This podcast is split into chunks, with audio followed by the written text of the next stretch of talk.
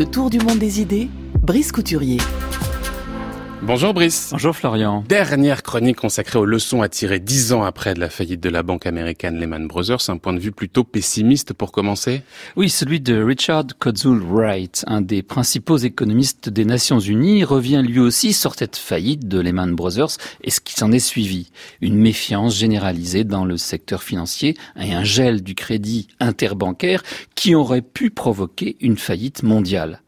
Rétrospectivement, dit-il, la complaisance dont on a fait preuve face au déroulement de la crise a été déraisonnable, car les banques ont été renflouées par des quantités énormes d'argent public, dont une partie a été détournée par les dirigeants de ces mêmes banques à leur propre profit.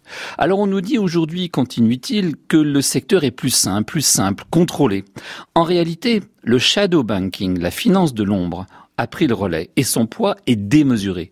Kodzul Wright estime ce secteur, tenez-vous bien, à 160 000 milliards de dollars, soit deux fois la taille de l'économie mondiale. Quant aux milliers de milliards injectés dans l'économie par les banques centrales, elles ont alimenté des hausses extravagantes sur un marché boursier dopé par les fusions-acquisitions et les rachats d'actions propres. Cependant, que l'économie réelle, je cite, bafouille. Les décideurs politiques, surtout aux États-Unis, veulent se persuader que cette euphorie boursière, en se répercutant sur le moral des ménages, va les pousser à consommer davantage.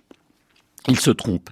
Les Américains réalisent que cette valorisation ne bénéficie qu'à une petite minorité, d'où le risque d'une perte de confiance dans le système.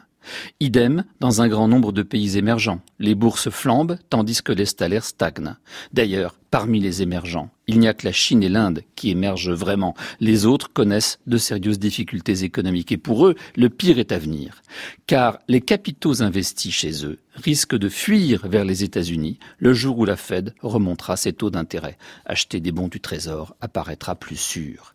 Le problème de fond, poursuit Kodzul Wright, n'est pas la croissance qui est tiède, mais le fait qu'elle repose sur une montagne de dettes. Le volume de la dette mondiale a doublé en une décennie. Elle représente aujourd'hui trois années de PIB mondial et la part des émergents dans cette énorme bulle est passée de 7 à 26% en dix ans. Et Brice, après tout, est-ce qu'il faut commémorer ce dixième anniversaire de la crise? Bah, C'est la question que pose Harold James, un historien de Princeton. Je le cite. Cette année, nous avons célébré le cinquantième anniversaire de l'écrasement du printemps de Prague par l'armée rouge, le centième anniversaire de la fin de la Première Guerre mondiale et le deux centième anniversaire de la naissance de Karl Marx. Alors, faut-il vraiment se soucier du dixième anniversaire de la faillite de Lehman Brothers?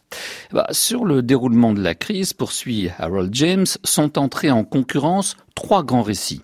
Le premier était basé sur les idées émises par Charles Kindleberger dans son livre de 1978 qui était titré Manias, Panics and Crashes, traduit en français sous le titre beaucoup moins sexy, Histoire mondiale de la spéculation financière. C'est le narratif qui mettait en garde contre le fameux fondamentalisme de marché.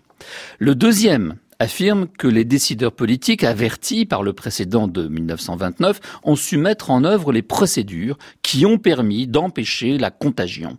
Ils ont simplement remplacé eh ben, les dettes privées, dont une partie importante était devenue douteuse, par de la dette publique. Il suffisait d'y penser et tout roule à présent.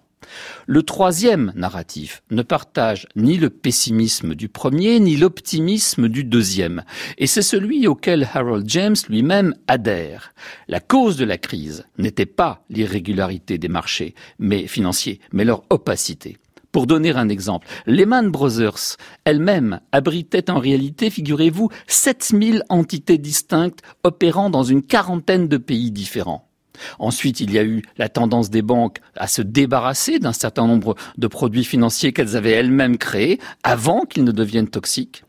Plus généralement, la, volatilité générale, le court-termisme, l'enfermement des acteurs dans des bulles cognitives, tout cela s'origine dans ce qu'a produit la révolution récente du smartphone. Je cite Harold James. Il ne faut donc pas s'étonner que cela produise une culture de la diabolisation, de l'agression, du harcèlement et de la manipulation.